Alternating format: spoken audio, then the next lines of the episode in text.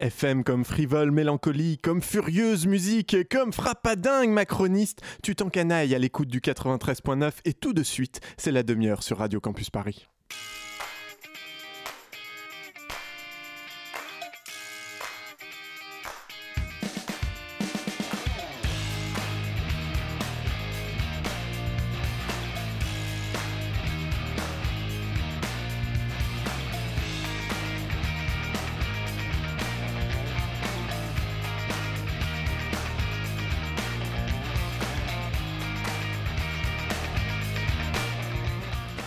Bonjour, bonjour, je suis Pitoum et c'est la demi-heure, l'émission qui prend l'antenne et le temps de t'expliquer des sujets relous avec la grâce et l'aisance d'un Philippe Candeloro en patin à glace sur sa patinoire olympique d'un Philippe Candeloro en patin à glace dans la pataugeoire olympique. Bah ouais, on a beau dire le réchauffement climatique fait beaucoup de mal à la beauté du triple axel.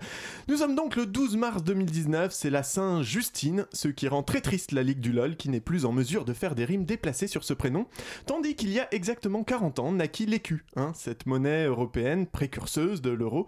Et à la veille de l'effondrement de l'Europe, je trouve que c'est un anniversaire que l'on se doit de souhaiter dignement. Une année passée, encore une bougie de soufflée, encore une année passée. Merci Patrick. Trêve de festivités, nous avons comme chaque mois beaucoup à voir ensemble et si peu de temps pour le faire. Et cette semaine, c'est Jérémy qui m'accompagne. Bonsoir Jérémy. Bonsoir Pitoum. Ça va? Très bien. Voilà, donc je disais donc, pardon, c'est Jérémy qui m'accompagne et qui va nous parler de... De trucs chiants comme euh, pourquoi l'État vend ses bijoux de famille donc la privatisation. Tout à fait. Euh, la privatisation, c'est comme quand on demande à Clément, le serveur du Barberousse, de nous réserver trois tables et deux bouteilles ou ça n'a rien à voir? Ça n'a rien à voir. D'accord, bah on verra ça dans, en seconde partie d'émission. Nous aurons aussi un entretien passionnant de Francis Dupuy-Derry, hein, réalisé par Roman Salahin pour Radio Parleur sur les nouveaux anarchistes. Et oui, on est comme ça à la demi-heure, on est très Startup Nation, on externalise. Parce que c'est notre projet mais tout de suite, c'est la revue de presse Maison, avec une grande nouvelle qui nous vient du monde de la science. Grâce au progrès de la médecine, nous vivons plus vieux, mais nous sommes plus sensibles aux troubles liés à l'âge. 200 000 personnes en France sont touchées par la maladie de Parkinson. C'est la deuxième pathologie neurodégénérative après la maladie d'Alzheimer. Dans un article publié fin janvier, un groupe de scientifiques lance un signal d'alarme. D'ici 20 ans, les chiffres actuels seraient multipliés par deux à cause des pesticides, des médicaments et des polluants. Mais les chercheurs ont aussi mis en avant un autre facteur paradoxal, la baisse de la consommation du tabac. Le risque de la maladie diminue de 40% chez les fumeurs de longue date, ce qui est énorme. Si ce fait est confirmé, l'épidémie de Parkinson serait due en partie aux campagnes anti-tabac. Voilà, j'espère que tu as apprécié, auditrice, le niveau de cette information hein, diffusée dimanche 10 mars sur France Inter dans l'émission Les Saventuriers. Tout est là. Le fait qui effraie, l'augmentation des diagnostics de la maladie de Parkinson, hein, la musique neurasthénique en fond avec piano et violon larmoyant, et la révélation finale incroyable, fumer sauve la vie. Je répète la fin de la chronique pour bien que tu l'aies en tête. Le risque de la maladie diminue de 40% chez les fumeurs de longue date, ce qui est énorme. Et si ce fait est confirmé, l'épidémie de Parkinson serait due en partie aux campagnes anti-tabac. J'ai essayé l'effet dramatique aussi, hein, mais j'y arrive moins bien que France Inter. Nous, quand on entend ça à la demi-heure, on est interloqué quand même. Parce que, oui, très bien, très bonne interlocution. Parce que l'information est finalement assez avarante. Ben, on a information, justement. Hein. Si on fait fi du prosélytisme pro-tabagisme de la chute de la chronique, on reste quand même avec beaucoup de questions. De quelle étude parle-t-on Qui l'a financée? A-t-elle été revue par des pairs et reproduite? Parce qu'à part donner un bel alibi aux fumeurs pour continuer à acheter leur mégots à côté des poubelles, on a quand même rien d'autre à se mettre sous la dent, là. Du coup, j'ai cherché à en savoir plus. Alors, première chose, c'est pas une nouvelle. Les premiers liens entre le tabagisme et Parkinson ont été établis il y a 50 ans. Du coup, on est loin quand même de la news incroyable qui va révolutionner la recherche. Hein. Par contre, il y a effectivement eu quelques publications sur le sujet en 2018 et notamment par une équipe française hein, qui tente à prouver qu'effectivement un lien entre la consommation de tabac et une baisse des probabilités d'être atteint de la maladie, de, la maladie pardon, de Parkinson. Sauf que, contrairement à ce que sous-entend notre collègue des aventuriers, les médecins ne conseillent pas du tout, hein, pas du tout de se mettre à la clope. Quel dommage pourtant fumer des temps. Surtout dans votre travail Hum, je sais, j'enrage. Ne pas fumer me tue. Je vais réessayer, je le promets. Parce que si effectivement l'étude Exploring Causality of the, the Association Between Smoking and Parkinson Disease, on avait dit qu'on parlait plus d'anglais, publiée le 20 novembre 2018 dans l'International Journal of Epidemiology, et réalisée avec un échantillon de plus de 200 000 individus quand même, montre une corrélation entre l'exposition à la fumée de cigarette, y compris pour les fumeurs et fumeuses passives, et des risques amoindris d'être touchés par la maladie de Parkinson, les scientifiques rappellent bien que la clope est une putain de catastrophe pour la santé en général. La suite réside donc dans la recherche des facteurs liés au tabagisme qui pourraient occasionner cette résistance de l'organisme. Et c'est là-dessus que les scientifiques vont devoir plancher.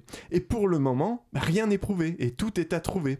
Voilà comment en une minute on rend compte d'une information scientifique de manière un tout petit peu plus carrée quand même. Et puisqu'on parle de trucs fumeux, parlons un peu de Pujadas. Le 6 mars dernier, il y a donc pile une semaine, on a eu droit à un festival de complotisme dans son émission 24 heures Pujadas, l'info en question sur LCI. Et tu vas voir, dès le début de sa présentation, on sent son sens de l'impartialité. La leçon sur la crise des Gilets jaunes. Le monde a-t-il perdu sa boussole?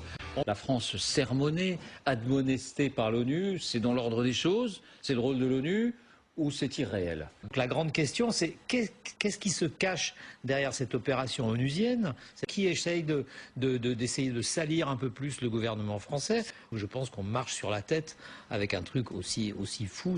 Nous, nous- inclure dans cette liste euh, de pays euh, qui seraient d'une violence euh, spectaculaire. Alors peut-être qu'on nous cache des choses, mais je pense pas. Oui, enfin, euh, c'est extrêmement grave. Euh, donc euh, je pense, oh oui, effectivement, qu'il y a une instrumentalisation de l'ONU. Et pour l'instant, euh, comme Serge, j'ai vraiment le sentiment qu'il s'agit d'une manipulation politique. Et d'ailleurs, on ne sait pas qui a saisi l'ONU sur ces questions-là. Et ça serait intéressant de savoir qui a euh, susurré à l'oreille de cette commission euh, le fait que la France puisse être un pays qui ne respecte pas les droits de l'homme. Voilà, Jérémy est en train de se pendre dans le studio. On est quand même à deux doigts d'entendre quelqu'un sortir que c'est un coup des reptiliens. hein, qui, qui susurre à l'oreille de l'ONU Vaste question s'il en est. hein. Mais attention, attention, hein, ceux qu'on entend, ce sont pas Kevin97 et tueur de francs-maçons Xoxoxo, euh, mais Serge Raffi, le rédacteur en chef du Nouvel Observateur, Laurence Marchand-Taillade, présidente de Force Laïque, et Sophie Coignard, grande reporter pour Le Point. Du coup, bah, c'est tout de suite vachement plus crédible, leurs affirmations. Mais de quoi parle-t-il réellement? On parle d'une intervention à l'ONU de Michelle Bachelet, ancienne présidente du Chili et aujourd'hui haute commissaire des Nations Unies, ou haut commissaire, je ne sais pas si on accorde, des Nations Unies aux droits de l'homme depuis 2018. Et tu vas voir, elle est d'une véhémence hallucinante. France, the, Gilets jaunes have been protesting what they see as exclusion from economic rights and participation in public affairs. We encourage the government to continue dialogue, including follow-up to the national discussions which are currently underway, and urge full investigation of all reported cases of excessive use of force. Voilà, voilà, c'est donc ça qui est intolérable aux oreilles des individus susnommés. Nous encourageons le gouvernement français à poursuivre le dialogue et demandons urgemment une enquête approfondie sur tous les cas reportés d'usage excessif de la force. Ça, c'est du gros, gros clash. Hein. Boubacaris à côté, c'est des Teletubbies qui font un concours de je te tiens, tu me tiens par la barbichette. hein.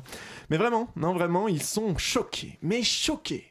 Mais néanmoins, c'est-à-dire qu'on pourrait décider de, considérer que Madame Bachelet, euh, qui a été euh, une présidente remarquée du Chili, euh, bah, finalement, elle a fumé la moquette. J'espère que la réaction du gouvernement français sera à la mesure de, de cette, de cette posture Avec un peu plus de vigueur que avec vous un peu plus de peps. C'est du pain béni pour euh, LFI, le RN.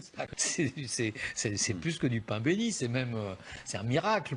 Et il y a dans cette concordance de langage et d'expression entre la Commission euh, des droits de l'homme de l'ONU d'un côté et un parti, euh, euh, disons, non gouvernemental comme la France insoumise, quelque chose qui est un peu choquant de mon point de vue. Peut-être qu'il politiquement s'explique aussi par la, proximité de Madame Bachelet à une époque avec euh, les gouvernements euh, chavistes.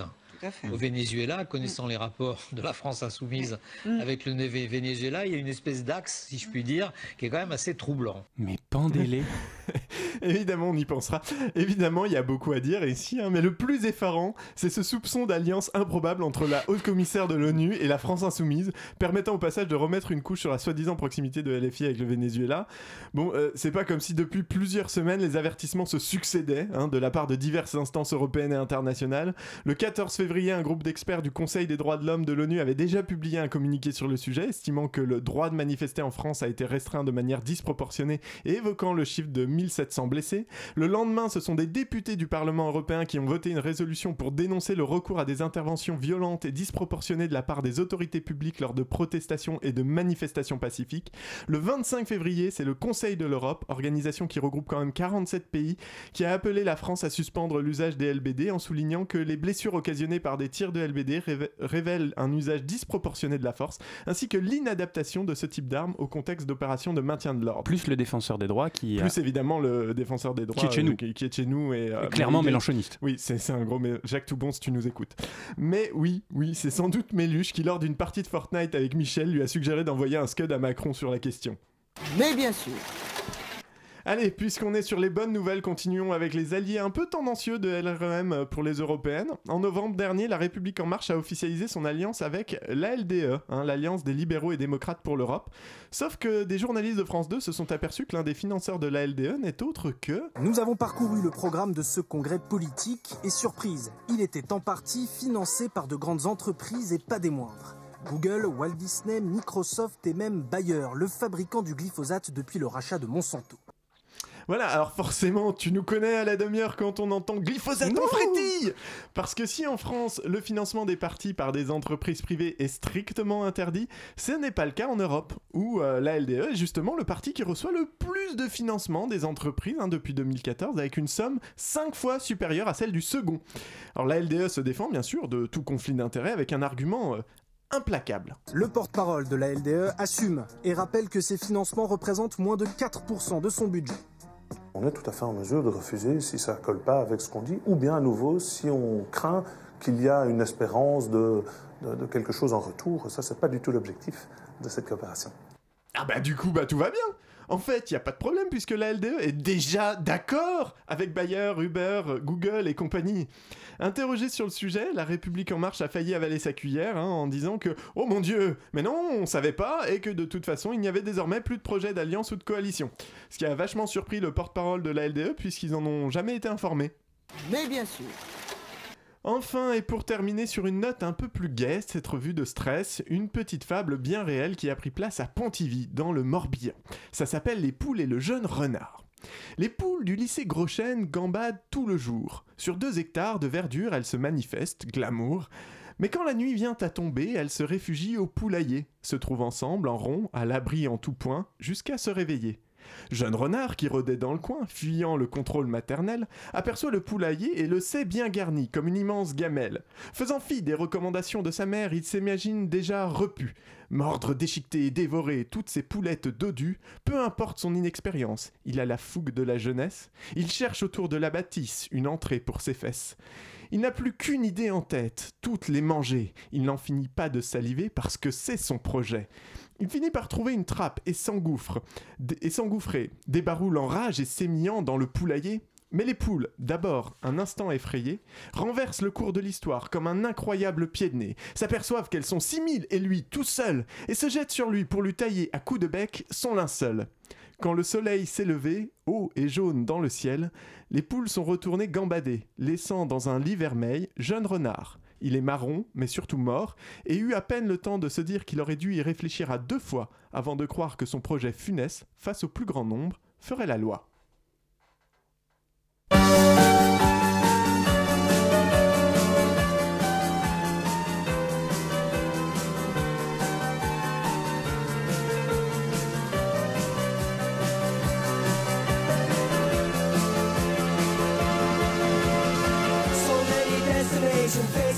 To so many places where the weather is much better and the food is so much cheaper. Well, I help her with her baggage, for the baggage is so heavy. I hear the players ready by the gateway to take my love away. And I can't believe that she really to leave me. And it's getting me so. It's getting me so.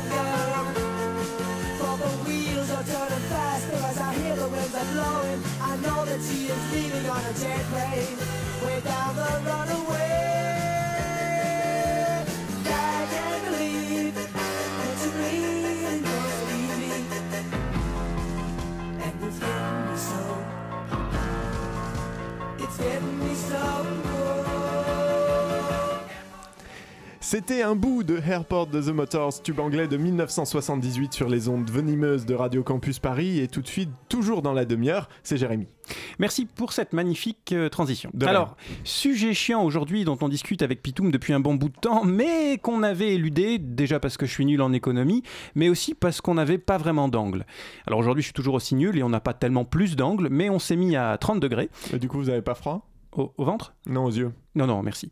Euh, bref, pas tellement d'angles, qui sont aussi un peuple, mais une vrai. actualité relativement chaude sur la question de la privatisation des bijoux de famille. Commençons donc. La propriété, c'est du vol. Ouais, et c'est ce que nous rappelle ce bon vieux Didier Wampas, qui n'est d'ailleurs pas le premier, puisque la propriété c'est le vol est une phrase de Pierre-Joseph Proudhon, qui annonce d'ailleurs la couleur dès les premières pages de son livre Qu'est-ce que la propriété? en 1810. Eh ben, le gouvernement français, qui n'aime pas la rente, hein, c'est bien connu, a fini par adouber notre anarchiste barbu, lui qui a décidé de vendre, enfin, Engie, ex-EDF, la Française des Jeux et Aéroport de Paris, qui a finalement voulu rendre au peuple ce qui appartient au peuple, de permettre à la nation française de récupérer le dur labeur de... Non, ah, non, Non, non, pardon. non, non. on me souffle plutôt que le gouvernement a décidé de brader à Vinci et Eiffage, qui appartenaient à la collectivité, qui a été bâtie avec nos impôts, et de donner à une poignée d'actionnaires ce parangon d'immoralité qu'est la FDJ, parce que le jeu, c'est mal. C'est mal. Bref, l'État se sépare de ses bijoux de famille. Petit état des lieux des dix bijoux. Euh, L'État possède encore 86% d'EDF, 51% d'Aéroports de Paris, 33% d'Engie, 39% d'Areva, 26% de Thales ou d'Eramet, 20% de Renault, 18% d'Air France KLM, 14% de Safran ou de PSA, 13% d'Orange et 11% d'Airbus. Et le gouvernement souhaite se débarrasser de tout ça. Pourquoi? Bah, parce qu'il a besoin de thunes déjà, hein, ça c'est une bonne raison. Et ensuite parce que si on écoute nos hommes politiques, mais l'État n'a pas à organiser euh, tous les mois la loterie pour les pauvres, à mettre de l'eau dans le gaz ou à faire voler des avions. C'est au privé de le faire. D'ailleurs, le privé le fera mieux que ce que le public fait de bien aujourd'hui parce qu'il le fait trop mal par rapport au bien qu'il pourrait faire si, si on le faisait avec le privé. Alors c'est dire franchement. Tout à fait. Voilà. Mais bon, par exemple, bah, par exemple, moi, moi je suis un peu nul en écho, mais j'écoute notre cher sinistre de l'économie, alors candidat aux primaires de la droite, Bruno. Et Bruno, qu'est-ce qu'il dit? Contre le chômage, on a toujours essayé la même chose. Ben, si on veut vraiment briser le chômage dans notre pays, ben, il est temps de briser des tabous.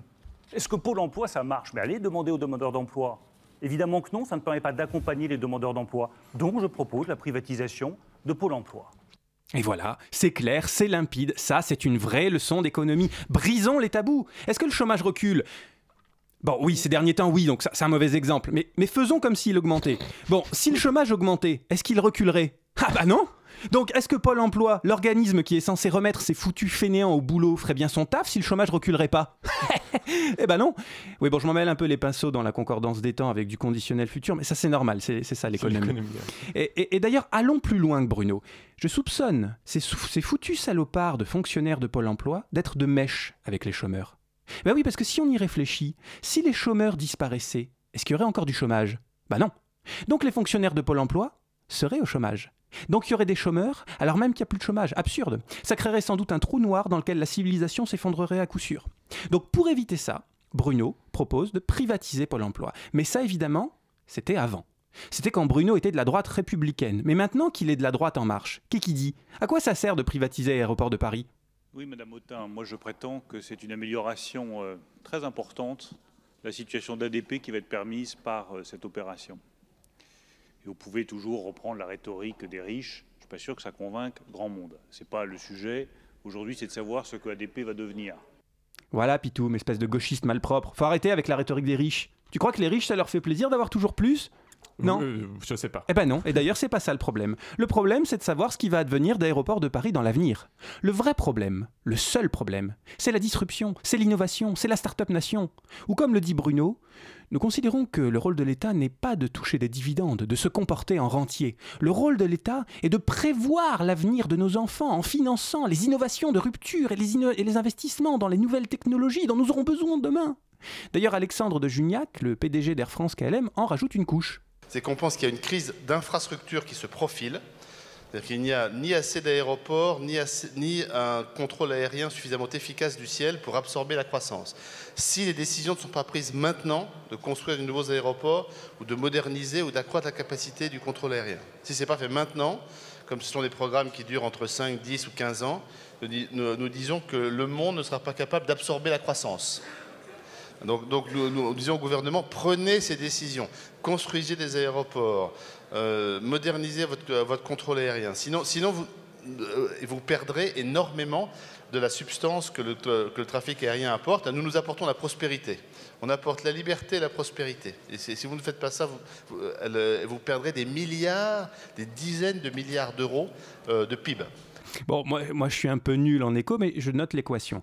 Pas assez d'aéroports plus pas assez de contrôle aérien égale perte de croissance plus perte de la liberté, Surtout. plus perte de la prospérité, plus perte de dizaines de milliards d'euros de PIB. Milliards. Milliards Bah, Ce qu'oublie aussi ce petit coquinou d'Alex, c'est que les 29 000 avions civils dans le monde émettent aujourd'hui 660 millions de tonnes de CO2 par an et qu'une super croissance de l'aviation civile, c'est aussi une super croissance du principal gaz à effet de, fer, de, à- à effet de serre. Mais c'est des milliards d'euros de PIB, bordel Donc l'environnement, On s'en bat les couilles, on s'en bat les couilles, on s'en bat les couilles. On s'en bat les couilles, on s'en bat les couilles. bon, pardon, Et pardon. ça reste. Ouais, c'est- c'est- Mais bon, ramassons l'argumentaire. Pourquoi qu'on privatise Argument numéro 1. On dégage de l'argent immobilisé. Argument numéro 2. On rembourse notre dette. Argument numéro 3. Parce qu'il faut investir. Alors je, de côté- je laisse de côté le premier pour après. Je passe tout de suite au deuxième. On rembourse notre dette. Bon, moi je suis nul en économie, mais bon, bêtement, j'ai noté que le gouvernement espère que la vente d'Engie, d'ADP et de la FDJ représente un petit pactole de 15 milliards d'euros. Pas mal, 15 milliards d'euros, hein Ça t'embouche un coin, ça, pose son bonhomme, 15 milliards. Et bien sur les 15 milliards, 5 vont être alloués euh, au remboursement de la dette. Et là tu te dis, c'est cool. Enfin un gouvernement qui prend la dette au sérieux. On rembourse enfin ce qu'on doit, en bon père de famille. 5 milliards en chèque et bim en même temps, ça laisse un peu songeur quand tu sais qu'elle s'élève à 2300 milliards d'euros, la dette. Je veux dire, même toi, tu sais que faire un remboursement anticipé de 0,22% de ton prêt, ça ne sert strictement à rien. Donc l'argument numéro 2, c'est de la merde. Voyons maintenant l'argument numéro 3, celui de l'investissement. On libère du capital pour que le privé puisse investir dans les innovations de rupture parce que le public ne sait pas faire ça. Admettons. Mais là aussi, c'est rigolo parce que sur les 15 milliards restants de la vente, le gouvernement compte créer un fonds d'investissement dit de rupture pour faire des innovations et dont il espère que ça lui rapportera 250 millions d'euros par an. Alors là encore, l'idée que l'État vende sous prétexte que le public ne sait pas investir dans les innovations de rupture et qu'avec l'argent de la vente, on crée un fonds d'investissement d'innovation de rupture, je trouve ça assez fantastique. Et donc, bien fait. hein. L'argument, l'argument 3 du vendons pour que le privé fasse mieux ce que le public ne fait pas, c'est aussi de la merde. Reste l'argument 1. On désimmobilise de l'argent public dont on a besoin. Écoutons donc un économiste, un vrai, un qui connaît son sujet comme Jean-Marc Daniel, professeur à l'ESCP. Il y a eu une petite étude d'ailleurs de l'IATA, qui est l'organisme qui gère le transport aérien, qui a dit qu'en fait, on avait du mal, quand on regarde les chiffres, à voir les aéroports qui étaient privés et les aéroports qui étaient publics. Le- leur gestion finit par être un peu les mêmes, de la peu de la même nature, ce qui fait que l'argument ultime, c'est l'argument de euh, Bruno Le Maire, c'est-à-dire il y a de l'argent qui est immobilisé sur l'aéroport, si on le réalise, on va Alors voilà. gagner un peu d'argent qu'on pourra utiliser différemment. Mais non, c'est pas l'argument ultime, ça. là, là, là, tout de suite, aujourd'hui, Engie, ADP et la Française des Jeux, ça rapporte tous les ans à l'État entre 700 et 800 millions d'euros, en hausse d'ailleurs entre 2017 et 2018. Qu'est-ce qui vaut mieux donc? Garder l'assurance d'avoir 800 millions d'euros par an tous les ans, ou investir dans un obscur plan d'avenir, un truc dont qu'on qu'on connaît d'ailleurs pas, et qui rapportera 250 millions d'euros, donc moins. Mais pourquoi? Très honnêtement, je suis pas sûr de comprendre. Et la meilleure explication que j'ai trouvée, c'est ça. je crois que j'étais assez clair. Si primo, les taux répertoriés sur la base des indices préconisés n'indiquent pas le processus moyen long court terme des liquidations préparatoires des derniers taux réajustés, et si surtout, deux yeux entre nous, les OPA de la BE ne stoppent pas les PCI à 016 TTC proposés par le CNVA, la CE le 10 08 91 après JC, je dis foncez, il n'y a aucun risque. C'est ça en fait, j'avais pas compris. Je, dis que j'étais un peu nul en écho, non Mais bon, reprenons les arguments. Si on fait ça, si dire qu'on fait ça pour récupérer du fric, c'est absurde. Si dire qu'on fait ça parce que seul le privé a les moyens de faire les investissements nécessaires, c'est débile. Si dire qu'on cherche à, à désimmobiliser de l'argent improductif, c'est fallacieux, il reste quoi? Il reste l'argument maître, la règle des reins, la raison ultime. Le privé c'est la concurrence des acteurs qui se bougent le cul pour donner le prix le plus bas aux consommateurs, alors que le public, c'est une situation monopolistique où des feignasses de fonctionnaires sont payés qu'ils bossent ou pas. Ha Bon, et encore une fois, désolé, je connais rien à l'économie, mais là encore, euh, pourquoi dire que tant qu'ADP reste public, ils sont en situation de monopole, et le monopole c'est mal, donc il faut privatiser ok? Et dans la foulée ajoutée, en fait, on privatise pas vraiment, on donne une concession pour 70 ans à un acteur, donc on recrée un monopole.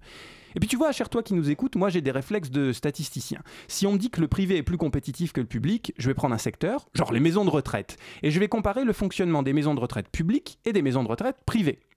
Euh, le financement des EHPAD, c'est trois choses. Le forfait soins, le forfait dépendance et le forfait hébergement. Le forfait soins, c'est 32% des charges assurées par l'assurance maladie. Le forfait dépendance, 15% des charges financées par les résidents et ou leurs familles et par l'allocation personnalisée d'autonomie, l'APA.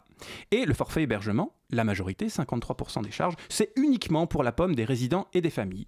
On peut donc se dire que d'un établissement à l'autre, on change les couches mais pas les coûts, et que le forfait hébergement reste peu ou prou le même partout. Et pourtant, dans le public, le coût médian pour un résident, c'est 1630 euros par mois.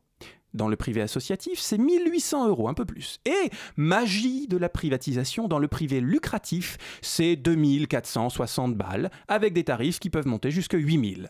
Il y a donc un écart médian de plus de 800 balles entre le privé et le public. Alors, en bon libéral, je peux me répondre, non mais Jérém, t'es complètement con. Si ça coûte plus cher dans le privé, c'est parce que ça répond à une demande. Le service est mieux. Très bien, Jérémy. Tout Merci d'avoir euh, avancé ce point. Observons donc, dans les établissements commerciaux, on compte entre 20 à 25 aides-soignants et infirmiers pour 100 résidents, et dans le public, au moins 30 pour 100 résidents. Donc on fait plus avec moins cher. Ah merde, le public fait donc mieux. Je suis donc allé écouter Florence Ernest Momé, euh, fort médiatique déléguée générale du syndicat national des établissements et des résidences privées pour personnes âgées. Quel est le problème?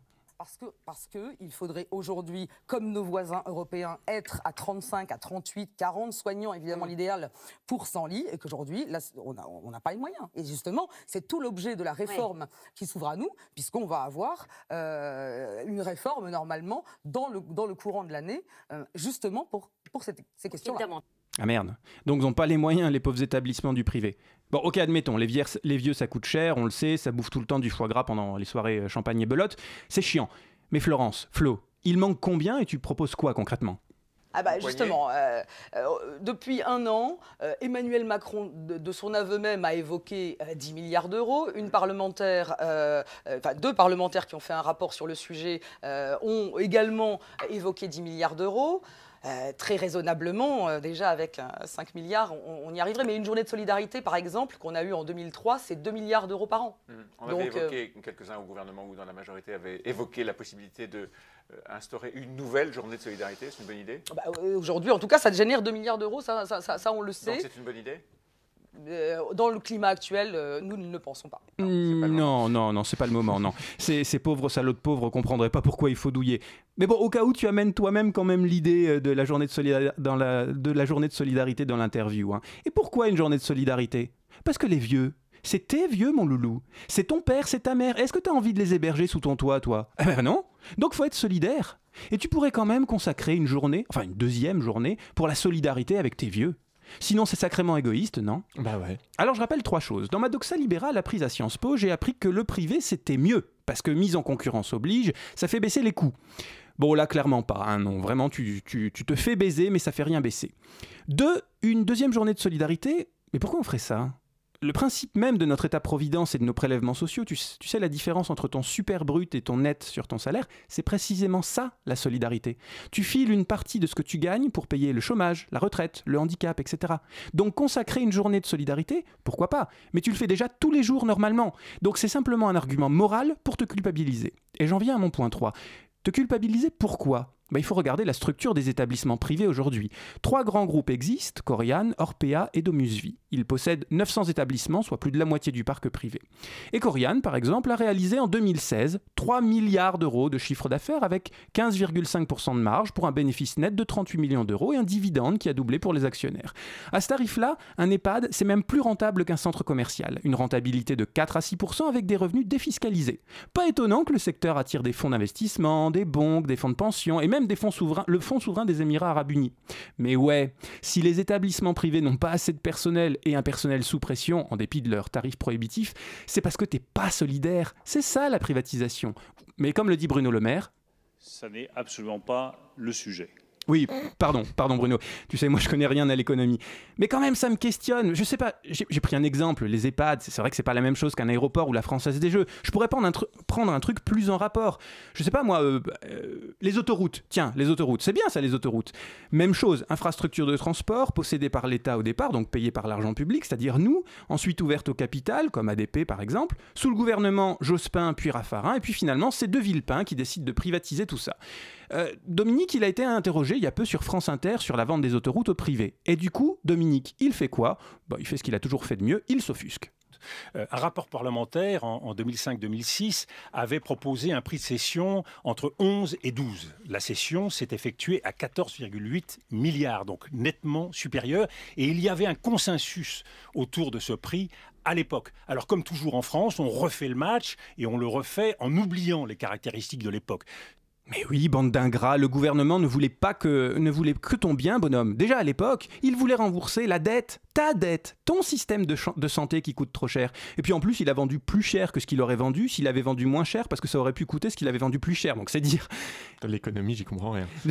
Du coup, taquin, moi je suis allé écouter ce que disait Domi à l'époque. Et Domi, il disait notamment Quelle a été l'ambition du gouvernement qui était le bien? 1. Moderniser les infrastructures. 2. Désendetter la France. C'est marrant. C'est marrant parce que cette petite musique me dit quelque chose. Déjà entendu Ouais, Déjà- où, où- c'est- où l'aurais-je entendu donc? Et 13 ans après la privatisation des autoroutes, est-ce qu'on peut dire que c'est une bonne chose? En 10 ans, le tarif des péages a augmenté de près de 20%. Dans le même temps, les sociétés autoroutières ont vu leurs dividendes exploser. C'est forcément rentable, c'est un milliard et demi de rente autoroutière, autrement dit de bénéfices par an. Pour un chiffre d'affaires de 8 milliards, un milliard et demi de bénéfices, c'est quand même pas mal.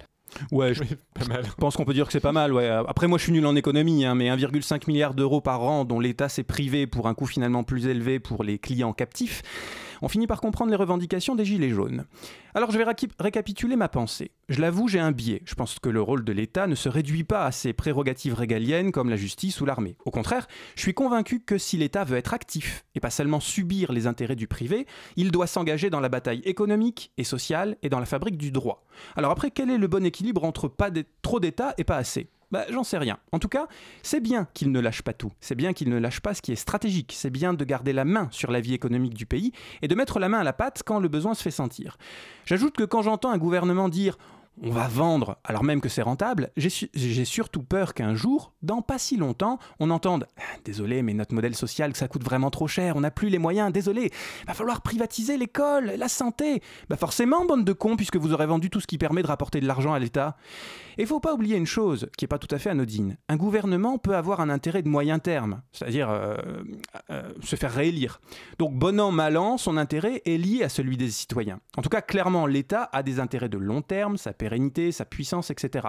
Mais pour des intérêts privés, pour une entreprise, le biais est très clairement en faveur des intérêts économiques de court terme, de la rentabilité immédiate. Du coup, prenons un exemple concret. Est-ce que sérieusement l'opérateur privé qui va se payer Aéroport de Paris va accepter sans broncher une évolution des politiques environnementales qui va réduire sa rentabilité?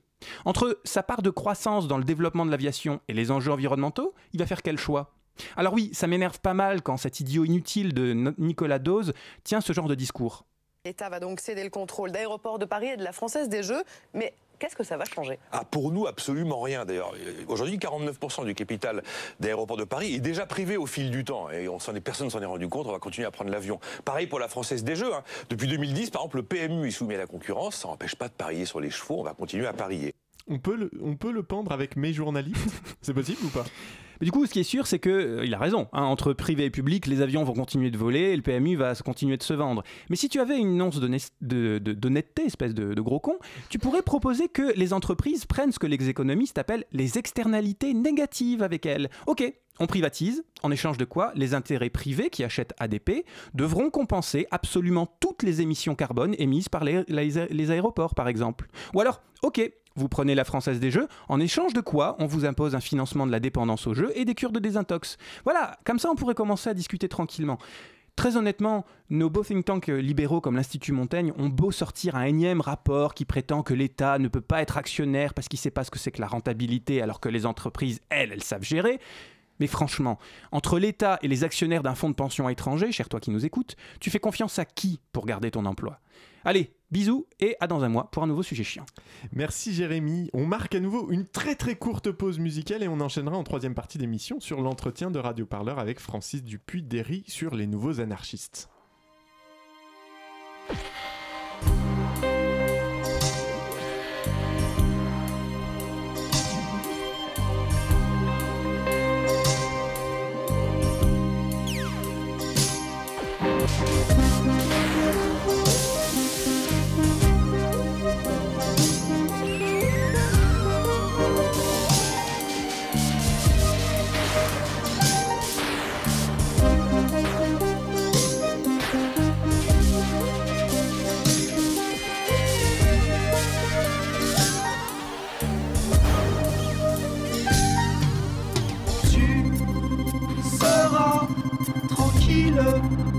Quand tu dormiras. Mais sois tranquille déjà quand tu es réveillé. Je sais,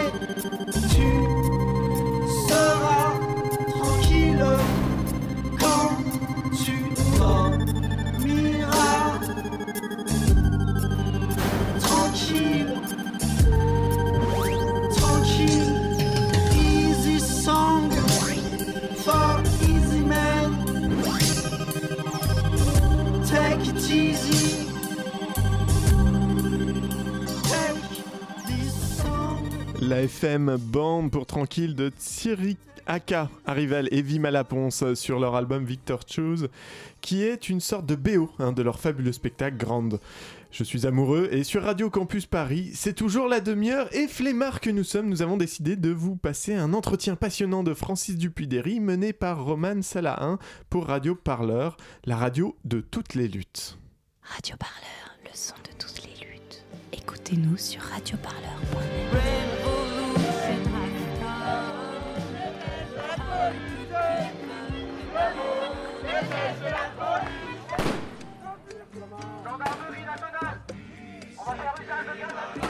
Les casseurs, les casseurs, les casseurs. Et euh, on présente toujours les casseurs comme euh, des, des êtres pas civilisés, des, des jeunes cons qui en ont rien à foutre. Et c'est faux.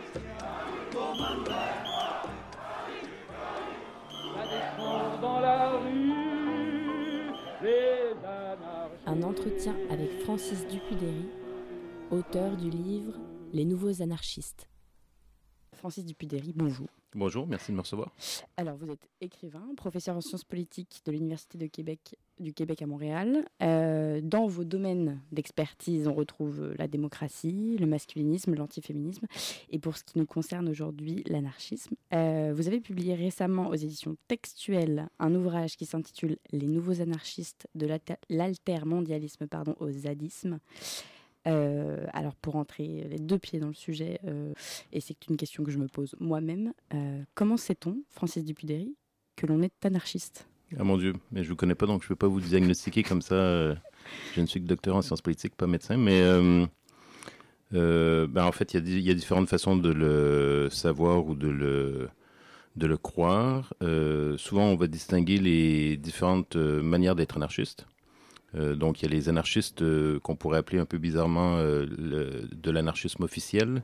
Donc, par exemple, en France, c'est la Fédération anarchiste ou Alternative libertaire ou la librairie anarchiste ou la radio. il y a une radio aussi, Radio Libertaire. Mhm. Donc, qui, s'identifie explicitement comme anarchiste. Donc là, il y a, il y a- il y a peu de doute. Évidemment, il peut y avoir des débats entre anarchistes, mais euh, techniquement, disons, ils sont anarchistes ou elles sont anarchistes puisqu'elles se réclament de l'anarchisme, elles se réclament de la tradition anarchiste et euh, elles s'organisent pour faire la diffusion des idées anarchistes. D'ailleurs, un, des éléments de leur stratégie, c'est il faut éduquer la population à l'anarchisme, expliquer qu'est-ce que l'anarchisme et les gens vont, euh, vont éventuellement se rallier à, cette, à ces valeurs, à ces principes. Et puis en- ensuite, il y a des anarchistes sur des fronts de lutte spécifiques qui des fois ne se disent pas anarchistes pour différentes raisons, pour pas simplement faire du prosélytisme, mais vraiment être en appui avec euh, différentes luttes. On peut penser à des luttes euh, par rapport aux sans-papiers, par exemple, ou des luttes de défense euh, du, du territoire euh, dans une perspective écologiste. Donc là, on peut retrouver des anarchistes, qui- des gens qui se considèrent anarchistes, mais qui vont pas être avec, leur- pas des- avec leur drapeau noir et distribuer des journaux et anarchistes et des badges anarchistes et des tatous anarchistes.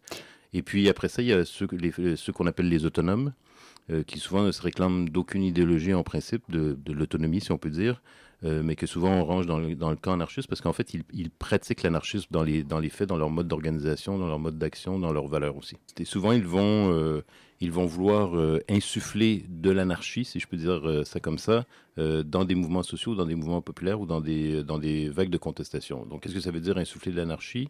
Ça veut dire essayer de fonctionner le plus possible, évidemment sans chef, sans hiérarchie, de manière autonome, donc indépendamment des grandes structures organisationnelles, euh, laisser euh, une place aux prises de décision euh, collectives, si possible par consensus, sans obliger personne à suivre une ligne ou une, directive, et évidemment euh, s'opposer aux formes euh, bien connues de domination ou de hiérarchie dans nos sociétés, donc euh, l'État, euh, le capital. Évidemment, ça passe souvent aussi par des affrontements avec la police, parce que la police, curieusement, est toujours entre, entre les contestataires et ces formes de, de domination. Et juste peut-être un petit mot sur le terrain euh, qui a nourri cette, euh, cet ouvrage. Vous avez mené une série d'entretiens, c'est ça, euh, dans, à différents moments, mais ça remonte au contre-sommet du G20. euh, Exactement. Du, du G8 à Evian en Oui. 2003, je crois. Oui, et un peu après aussi, là, dans les années, jusque dans les années 2006-2007, c'était des entretiens que je réalisais avec des, des personnes qui, là, du coup, se, se, se disaient anarchistes, euh, qui étaient sp- euh, principalement dans ce qu'on appelait à l'époque euh, l'altermondialisme. Il y a des débats à savoir si l'altermondialisme existe encore, mais en tout cas, à l'époque, c'était l'altermondialisme. Et donc, j'avais fait, j'avais participé à des organisations de mobilisation ici en France, 2003 contre le G8. euh, au, Canada aussi, au Québec où, je loge, un, peu aux États-Unis. Donc, j'avais rencontré, j'avais participé et rencontré, j'avais participé à des mobilisations et rencontré des anarchistes et j'avais procédé à des entretiens pour, saisir exactement pourquoi les gens, quel, quel sens les gens donnaient à leur lutte, à leur engagement, à leur militantisme? Je pensais qu'en en recueillant leurs paroles, on pouvait y voir plus clair dans ce qu'ils espéraient, ce qu'ils voulaient, ce qui les motivait. Je vais faire un, un petit parallèle avec ce qui se passe en ce moment, euh, c'est sur toutes les bouches, mais le mouvement des Gilets jaunes en. France. Euh, un discours qu'on entend régulièrement dans la sphère publique, euh, c'est que les anarchistes euh, n'ont pas de stratégie, qui serait guidée par une espèce de, de- de- d'un amour du chaos, euh, tout Oui. détruire et puis point barre. Et on insiste beaucoup sur la violence. Euh, voilà, on mettrait d'un côté les bons, comment dire, Oui. les bons manifestants et les mauvais manifestants. Euh, comment vous comprenez ce, ce genre de- de discours? Alors, spécifiquement sur les Gilets jaunes, je vais vous dire que je. Moi, j'ai j'ai suivi ce mouvement à distance, je n'y ai pas participé, j'étais de l'au- j'étais de l'autre côté de l'Atlantique, donc je- j'hésite vraiment à me prononcer sur la, la nature qui est évidemment euh, plurielle et hybride de, ce mouvement. D'après moi, les gens qui sont en France euh, connaissent et comprennent beaucoup mieux de choses euh, sur les Gilets jaunes que ce que j'ai pu comprendre de l'autre côté de l'Atlantique. Mais pour la question spécifiquement de la violence, premièrement, la première chose qu'il faut dire, c'est évidemment, il y a, y a beaucoup d'anarchistes qui sont pas du tout dans ces tactiques d'affrontement, de confrontation pour différentes raisons. Les, gens peuvent avoir peur, peuvent avoir des obligations parentales, par exemple, peuvent avoir, bref, et pour des raisons de principe aussi, il y a des gens qui considèrent que l'anarchisme est incompatible avec la violence, que c'est antinomique. Euh, mais par ailleurs, c'est vrai que l'anarchisme, et c'est vrai depuis la fin du 9e siècle de toute façon, est associé évidemment au, euh, à l'image du terroriste, euh, mangeur d'enfants et euh, dévoreur de grand-mère. Bon. Et là, aujourd'hui, c'est le Black Bloc qui ne mange pas d'enfants, mais qui, qui fracasse des vitrines. Mhm. Donc, on appelle ça de la violence. Donc là, il y a des débats. Beaucoup, beaucoup chez les anarchistes essaient d'expliquer que c'est probablement pas réellement de la violence si on, si on entend par violence ou si on compare par exemple avec euh, ce que fait l'État ou le capital par rapport à l'ensemble de la planète d'ailleurs, euh, les, perturbations climatiques, ça n'a rien à voir avec euh, fracasser une vitrine de banque. Une violence beaucoup plus importante sont en train de détruire la planète. Mhm. Donc, euh, euh, l'État, évidemment, a des moyens de violence à l'extérieur du pays à l'intérieur, évidemment, immensément plus destructrices et meurtrières que, que n'importe quel anarchiste aujourd'hui.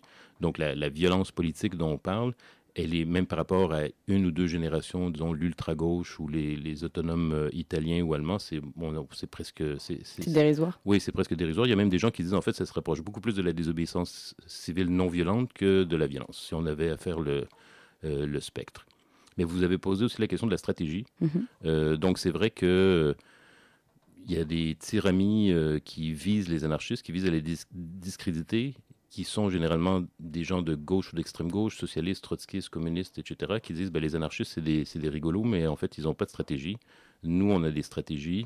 Euh, eux, ils n'en ont pas. Ils, n'aiment que le chaos, ce que vous avez dit. Mhm. Donc, c'est vrai que des anarchistes qui s'engagent dans les mouvements sociaux, dans les mouvements populaires, ont une, ont une volonté d'une sorte de débordement, de radicalisation des revendications, de la contestation. Mais justement, ça, c'est une stratégie. Euh, d'anarchiser les mouvements sociaux, si on veut dire, c'est une stratégie, c'est-à-dire d'essayer que les mouvements sociaux soient le plus possible euh, décentralisés, euh, favorisent l'autonomie individuelle et collective, euh, évitent la récupération par des porte-paroles, etc. Ça, c'est une stratégie. Les anarchistes ont une stratégie qui est aussi de créer des espaces d'anarchie ici et maintenant. La ZAD est évidemment un exemple super connu, mais il y en a plein d'autres. Les squats à l'époque, c'était, il y a beaucoup moins de squats maintenant, mais c'était la même logique. Euh, des radios autonomes, des espaces de vie autonomes, etc. Donc ça, c'est créer l'anarchie tout de suite, c'est une stratégie. Et éduquer les gens à l'anarchie, c'est aussi une stratégie. Donc en fait, les anarchistes ont plusieurs stratégies.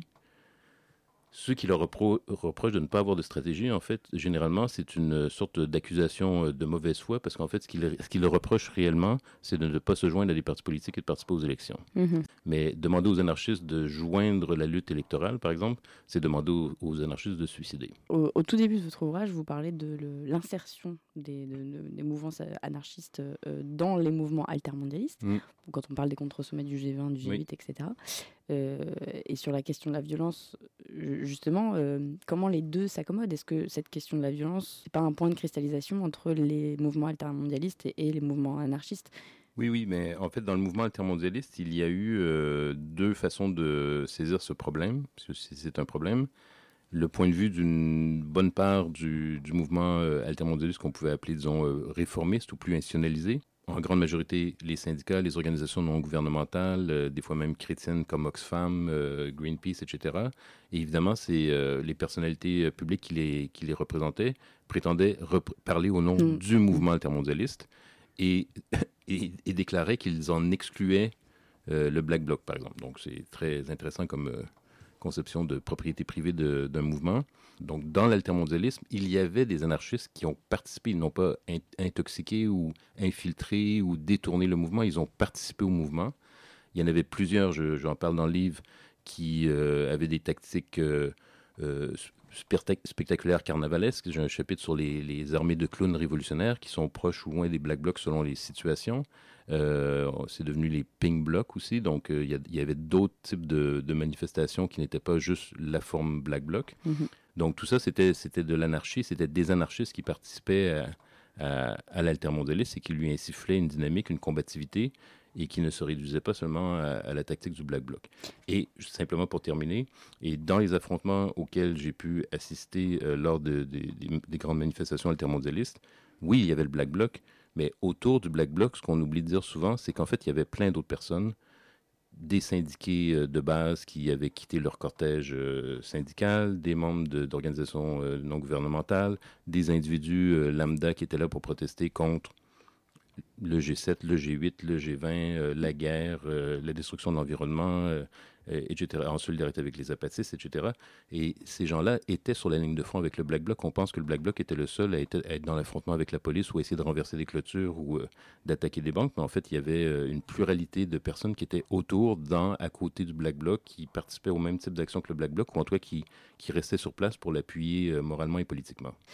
Euh, vous disiez juste à l'instant que vous parliez de d'autres euh, modes d'action, si on peut dire, les, manifestives.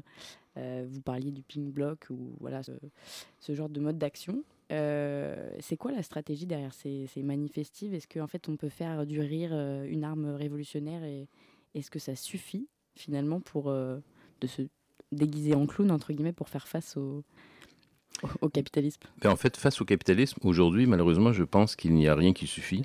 Euh, la grève ne suffit pas, les, les mobilisations syndicales ne suffisent pas, euh, les pétitions ne suffisent pas, les élections ne suffisent évidemment pas, euh, le Black Bloc n'y suffit pas. Le Black Bloc a bien beau être une version, disons, radicale de l'anticapitalisme en termes de moyens d'action. Dans les faits, avec toute la sympathie que j'ai pour le Black Bloc, il n'arrête pas le fonctionnement du capitalisme. Et la dérision qui est incarnée dans le- les armées de clowns révolutionnaires, ou un peu dans le Pink Bloc d'une certaine manière, mais qui évoque aussi le, tout le mouvement euh, queer et la transgression des, identités de genre, euh, c'est de, oui, c'est de jouer de la dérision face à la, à l'amplitude extrême de, de la mise en scène de la puissance euh, des États.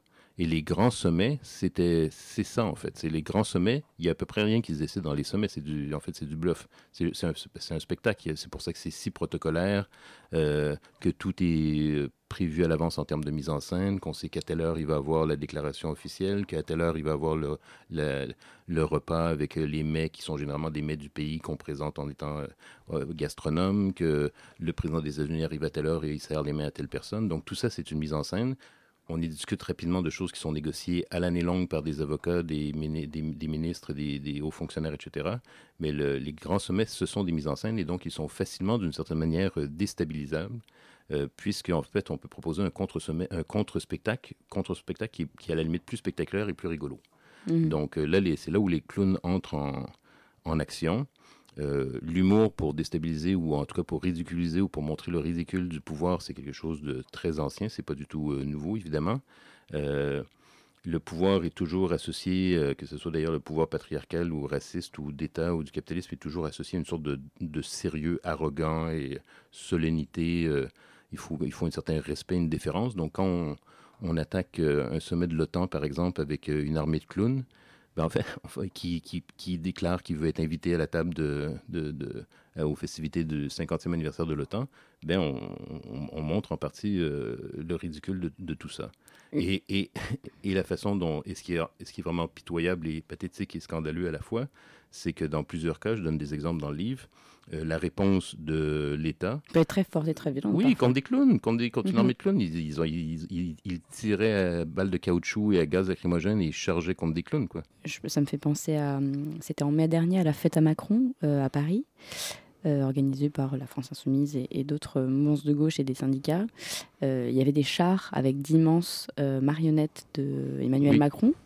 Euh, et il y avait même un- une personne qui portait sur son dos une marionnette euh, de Emmanuel Macron pendue. Et la réaction du pouvoir, effectivement, a été très très forte devant une marionnette. Mais en fait, les, les marionnettes géantes qui participent sou- souvent à ces grandes manifestations et qui sont liées aussi aux très proches des armées de clowns ou des, des Pink Blots, les marionnettes géantes, ça vient entre autres de d'un groupe qui s'appelle Brennan Puppet, qui est un Mhm. groupe américain de théâtre de rue qui était à l'époque euh, opposé à la guerre du Vietnam, qui mettait en scène des marionnettes géantes. Et à plusieurs et c'est, ça, ça- ça continue à exister. Brennan Puppet existe encore au Vermont, Euh, mais il y a des exemples euh, célèbres de manifestations altermondialistes avec marionnettes géantes, dont à Miami en 2003, où les policiers ont passé une demi-heure à détruire des marionnettes. Ils ont attaqué les entrepôts où les marionnettes étaient fabriquées. Euh, ils sont obsédés par les marionnettes géantes. Mm.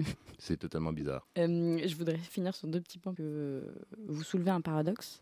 C'est qu'en tant qu'anarchiste, on rejette toute forme de domination finalement. Euh, et pourtant, on peut quand même être sexiste. Vous parlez de- d'anarcho-sexisme. Oui. Alors, est-ce que vous pouvez m'en dire un petit peu plus? Euh, oui, tout à fait. Mais en fait, c'est un, c'est un faux paradoxe. C'est quelque chose qui a l'air, qui a l'air, qui ressemble à un paradoxe, mais qui en fait n'est pas si paradoxal que ça. Et donc, dans, dans, les, dans l'anarchisme, chez les anarchistes, il y a évidemment euh, du racisme, il y a évidemment euh, de l'incompréhension interraciale, si je peux dire comme ça, malgré des bonnes intentions. Et évidemment, il peut y avoir du sexisme, il peut même avoir des agressions sexuelles. Ça a été, ça a été euh, constaté à plusieurs, vécu malheureusement à plusieurs, euh, à plusieurs occasions. Et les anarchistes sont pas, euh, sont parfois pas euh, meilleurs que d'autres pour, euh, pour euh, gérer ces situations et réagir à ces situations. Et euh, si je peux passer un commentaire plus spécifiquement sur euh, le mouvement anarchiste français, par exemple, Mhm. qui est évidemment pluriel et qui a plusieurs influences et qui a plusieurs euh, euh, branches et tendances, donc je ne veux pas l'homogénéiser complètement, mais moi, avec ma connaissance que j'ai, par exemple, de l'anarchisme nord-américain, il n'est pas le plus il n'est pas celui qui est le plus à l'avant-garde. Mhm. Euh, et il y a vraiment des éléments très réactionnaires par rapport au, à l'anarcho-féminisme ou aux revendications féministes dans le mouvement anarchiste. Et c'est ce que j'essaie de montrer à certains moments dans le livre, là, en donnant des exemples très précis, comme la mobilisation en, en 2003 à, à Annemasse, euh, où il y avait un campement euh, non mixte de femmes. Elles étaient une trentaine, ça s'appelait le Point G. Nous, nous étions les anarchistes à côté, nous étions 4000, et il y a eu des camarades anarchistes qui se sentaient... euh, Agressés, euh, ben, En fait, qui se sentaient, qui disaient, c'est scandaleux, euh, les- on est exclus par les féministes, c'est pas égalitaire, etc. Nous, on était 4000, ils étaient 30, et c'était elles qui nous excluaient, c'était complètement bizarre. le problème, Alors que pendant euh, plusieurs jours, euh, on a vu où il y a eu des témoignages de, de types qui ne re- respectaient pas du tout l'espace non mixte, qui était minuscule. hein. Ils, ils urinaient dans leur espace, ils allaient dans leur espace, ils donnaient des coups de poing ou des gifles euh, aux féministes qui étaient en non mixité. C'était totalement, euh, c'était super agressif en fait. Et euh, et il y avait des anarchistes qui devenaient fous à l'idée que des femmes se réunissent ensemble à 30 à discuter de, de ce qu'elles voulaient discuter. Alors qu'en principe, le- les anarchistes devraient être pour l'autonomie des luttes, Mhm. l'autonomie des, des, des, des groupes euh, opprimés pour qu'ils puissent, euh, selon le fameux slogan, là, ne, libère, ne me libère pas, je m'en charge. Euh, mais apparemment, il y a plusieurs anarchistes qui ne comprennent pas ça. Évidemment, il y a des intérêts en jeu. Les anarchistes, y avoir des anarchistes machistes, des anarchistes, des anarchistes sexistes qui ne veulent pas que les femmes soient autonomes. Hmm. Est-ce que vous pensez globalement qu'une libération de la parole comme MeToo peut également infuser dans ces sphères anarchistes?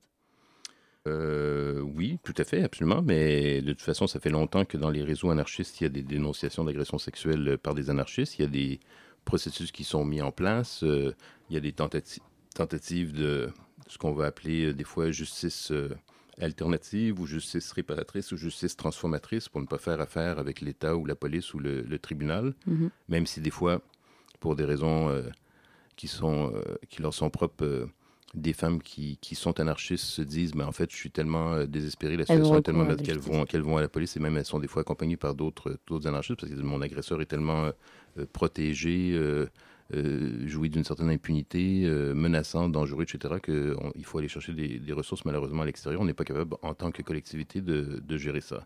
Euh, et c'est des fois très dur, des fois elles, sont, elles subissent des backlash et souvent ce sont elles qui partent et l'agresseur euh, reste avec ses, ses- avec ses amis.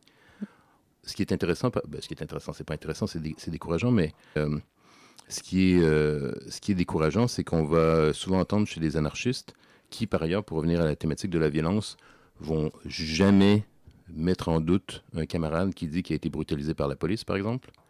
Euh, on va pas lui demander, ouais, mais peut-être que tu l'as un peu cherché, euh, peut-être que ton message n'était pas clair, euh, peut-être que c'est toi qui leur as lancé une bouteille. euh, Il faudrait avoir le point de vue de la police. Jamais, jamais il va y avoir de, mise en cause de, du récit d'un camarade qui dit avoir été brutalisé par la police.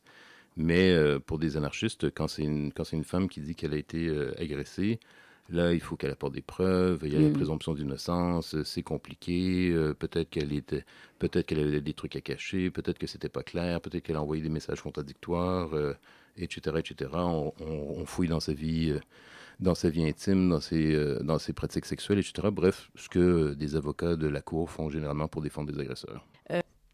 C'était euh, donc le- l'entretien de euh, Francis Dupuy-Derry qui était passionnant. On l'a coupé un petit peu avant la fin, donc si tu veux tout écouter, va sur radioparleur.net. C'était réalisé par Roman Salah 1, Salah 1, on ne sait pas. Euh, en tout cas, c'était la demi-heure. Merci Jérémy Merci, à toi pour, la, pour ce bon sujet chiant pour la privatisation. Merci à Antonin Merci, pour Antonin. une réalisation au poil. La demi-heure est bien entendu disponible en podcast et sur Facebook. Retrouvez-nous la demi-heure, c'est génial. On est une belle communauté où il ne se passe pas grand-chose. On revient nous dans un mois et puis vous, bah, enfin toi, auditrice, reste connecté sur les ondes puisque au- sur le 93.9 tout de suite c'est euh, BRTZ Radio Show avec Thibaut. Bonsoir. Salut Pitoum, ça va? Ça va et toi? Très bien. Qu'est-ce qu'on écoute ce soir?